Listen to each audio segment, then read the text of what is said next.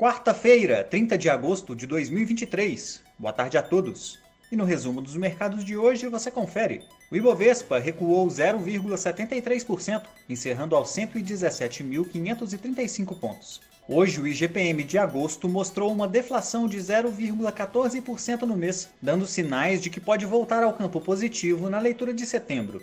Já o CAGED evidenciou uma criação líquida de 142 mil postos de trabalho no país em julho, levemente acima do esperado pelo mercado.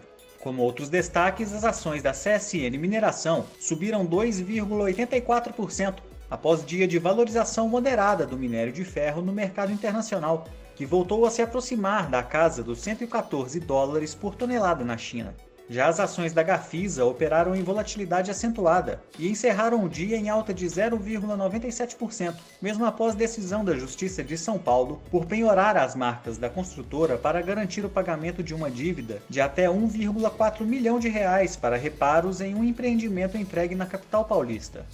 O dólar à vista, às 17 horas, estava cotado a R$ 4,87, em alta de 0,30%. No exterior, os mercados asiáticos fecharam em alta, em dia sem agenda na região, com investidores aguardando os novos índices de gerentes de compras da indústria e de serviços da China, que serão divulgados na virada do dia.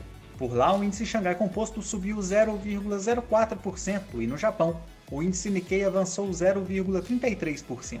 As bolsas europeias fecharam-se em direção única, após a inflação ao consumidor na Alemanha avançar 0,3% em agosto em relação ao mês anterior, acumulando 6,1% na base de 12 meses, acima das expectativas.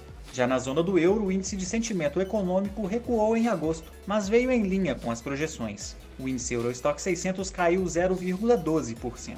Os mercados americanos encerraram o pregão em alta, novamente repercutindo a atualização de dados econômicos. O setor privado do país criou 177 mil empregos no mês de agosto, enquanto o PIB preliminar americano demonstrou um crescimento de 2,1% no segundo trimestre de 2023, ambos mais fracos que o esperado.